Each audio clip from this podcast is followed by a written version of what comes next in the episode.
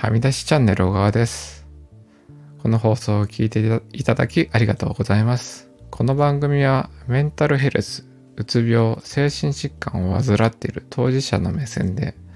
また追突事故の交通事故被害者の当事者として経験してきた中で役立つ情報や日々の生活の中で感じた出来事を情報として発信していく番組ですということで、まあ、今日は6回目なんですけど、まあ、ちょっとテーマを話す前に、まあちょっとその今回のテーマを話すことになった経緯というかね、それをちょっとまあ雑談チックに話していきたいと思います。まずですね、あの、スタンド FM っていうね、この配信プラットフォームに入ってみまして、で、発信をしていく中で、まあ、ライブ放送っていうのがあるんですけど、で、あの、そうですね、多分、初めの頃に、まあ、フォローというか、してくださった、ね、配信者さんの中で、まあ、ライブ放送ということで、あの、縄文さんっていう方と、と、夢チャンネルのゆめさんっていう方が、あのまあ、二人でライブ配信をしているのを、まあ、結構、ね、参加して聞いていてと。で、その、たまたまですけどね、その、夢チャンネルのゆめさんが、うんと、またライブ配信をしていたというところに、まあ、あの、参加をしてみるということをしまして、まあ、ちょっと、その時話した、ね、あの、話に出てる番組に関しては、まあ、リンクを貼っておきたいと思うんですけど、まあ、そういう、ね、あの、スタンド FM 内での交流というか、そういうのに参加していましたと。で、その中で、うんと、配信中にコメントをくださった、うんと、眠い猫さんっていう、まあ、眠猫さんっていう方が またいまして、で、まあ、その方がね、話してられたので、まあ、その方を、まあ、フォローして、で、うん、配信をね、ちょっと聞いてみたんですけど、まあ、その中でですね、うんと、仕事の悩み相談、ヘルプミーっていう配信がありまして、うん。まあ、眠猫さんが、うんと、お仕事で悩んでるっていうことを相談したいっていう内容の配信がありました。で、まあ、コメントをしたりとか、まあ、ね、僕なりにアドバイスも一応コメントではしてみたんですけど、まあ、せっかくの音声コンテンツなんでね、まあ、あの、まあ、音声で、その悩み相談について、まあ、自分なりの、ね、アドバイスじゃないですけど、お話ができてたらなと思います。で、まあ、悩み相談のね、深い内容は、まあ、そこの配信を聞いてもらえば、ね、うんと、いいと思いますし、まあ、素敵な声されてるんでね、あの、癒されると思いますんで、それは聞いてみてくださいというところで。で、まあ、ざっくりですね、そういうどういう悩みかっていうと、まあ、それもちょっと話しますと、うんと、まあ、会社のね、中で、まあ、ある企業で事務業、事務業務をされてると。まあ、どっちかっていうと、まあ、社内向け、社内の人向けの事務業務をしていたと、していますと。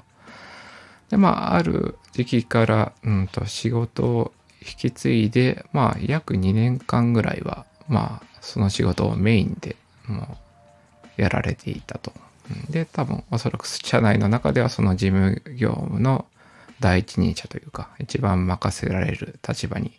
多分なられたと思うんですけど、最近になって、うんと、人員が増えてきたと。で、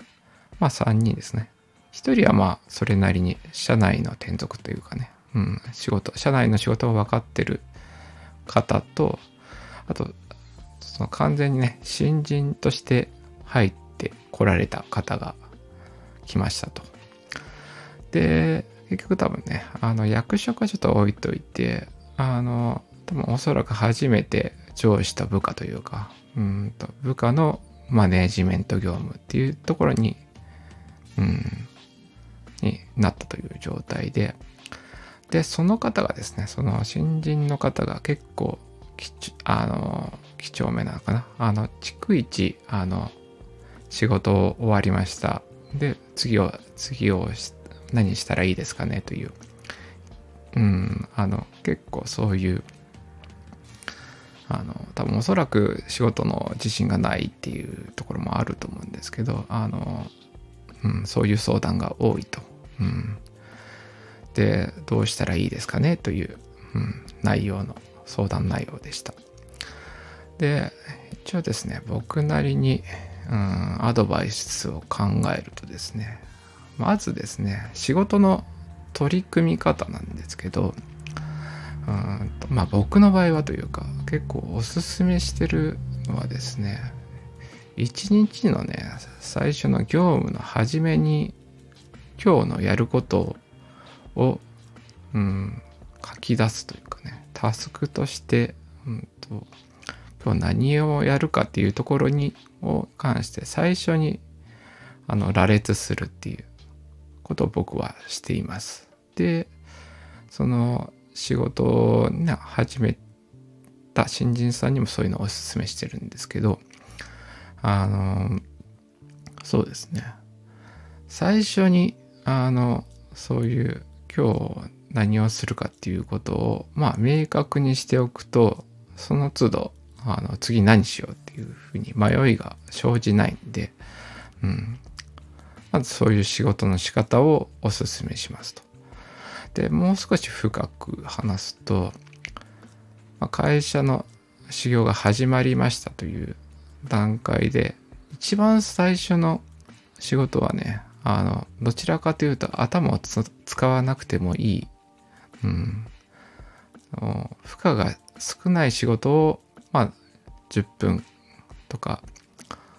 うん、まあ時間を決めてまずやってで朝って一番あの脳のね状況がフレッシュなんででその少しあの肩慣らしをした後に、うんとまあ、一番重要な仕事から順番に片付けていくっていうことを僕はしています。そうするとね、まあ能率が、うん、仕事のこなす効率がいいんで、まあそういうやり方をしてるんですけど、で、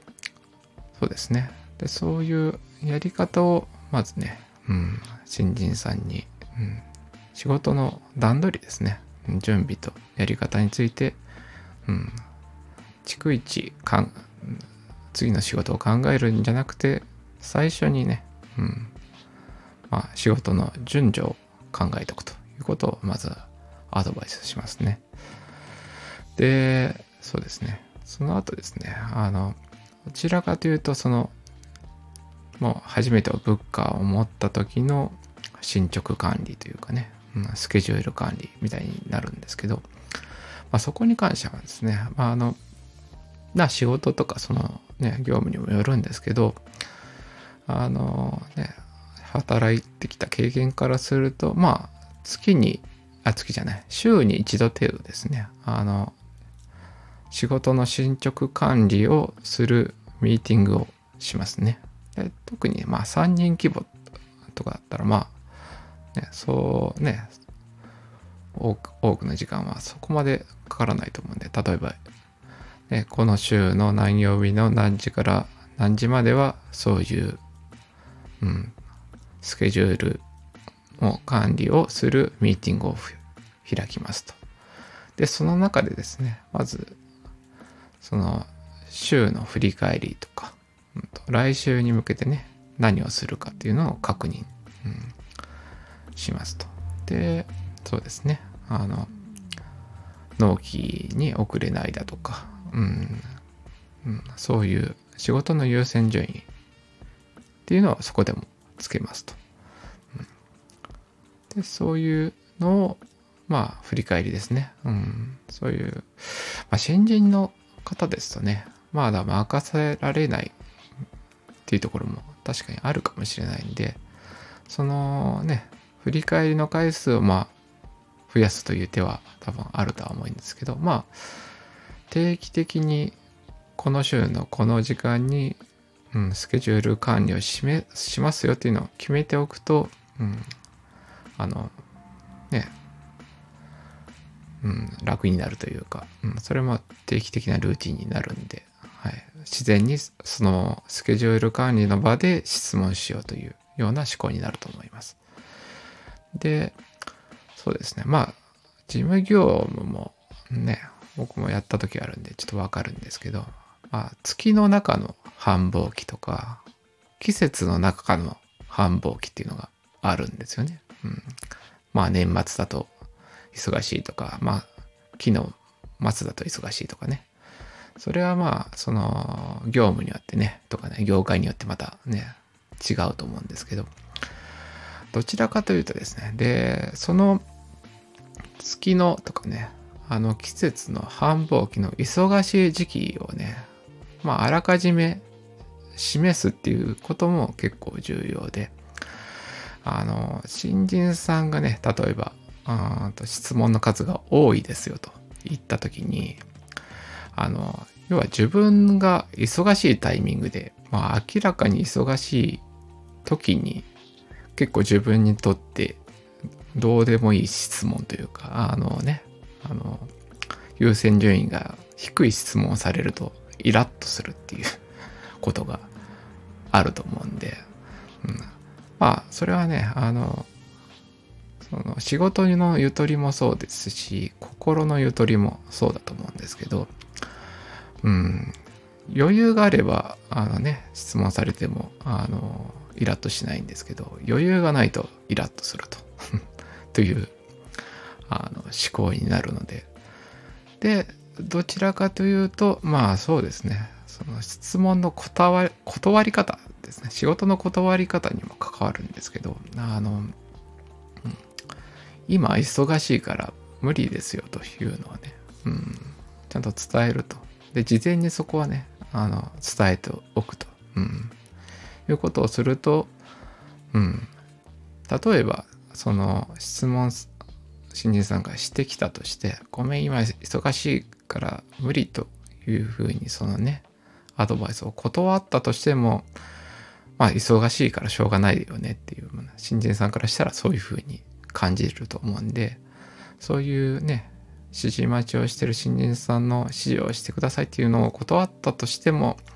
うん、角が立たないというか、うん、そういうふうになると思うんで、そうですね。うん。あらかじめ忙しい時期、うん。逆にね、この時期は大丈夫だからアドバイスできるよっていうのを、うん、示しておくと。うん。で、まあ新人さんとかだとね、特にね、あ仕事が終わりましたと。で、あの、ね、任せられる仕事も初めは少ないんで、じゃあそういう時どうしたらいいですかねっていう思考になるんですよね、新人さん。で、真面目だから、まあ真面目なタイプはこのね、空いた時間どうしたらいいですかね。仕事した方がいいですかねっていう風な思考になって、何したらいいですかねって聞いてきてる部分も多いと思うんで、まあ、そういう場合はですね、あの、過去の業務の中の、うん、資料を見ていてとかね、うん、そうです。あの、うん、個人で勉強する時間を与えるみたいなことも有効だと思いますね。だから、過去の仕事はね、あの、仕事の流れを勉強する上で、うん、過去どんなことをね、どんな方がやってきたっていう、ね、資料を見るっていうことも、まあ仕事のうちかなっていう、新人さんにとってはそう思います。で、あとですね、僕は、まあ、やるとしたらというかね、あの、そういう新人さんに当たった場合というか、そういう立場になった場合はですね、あの、僕流だとね、おすすめの自己啓発本を渡して、これ読んどきなっていうのをしたりしますね。まあね、今回のケース、その話聞いてると、まあちょっとね、あの、直接的ではないかもしれないですけど、まあ僕だったらですね、あの、自己啓発本の中で、うん、一つ、バレットジャーナルっていう、うん、あの、僕は結構、この本はいいなという思ってる自己啓発本があるんですけど、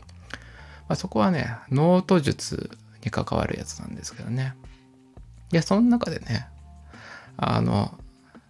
今日の仕事のタスクを点で羅列するっていう、うん、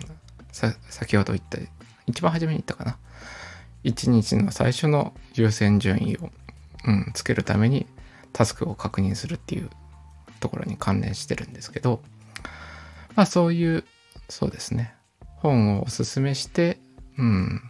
それね人によってね読む人と読まない人はいるんで、うん、それもね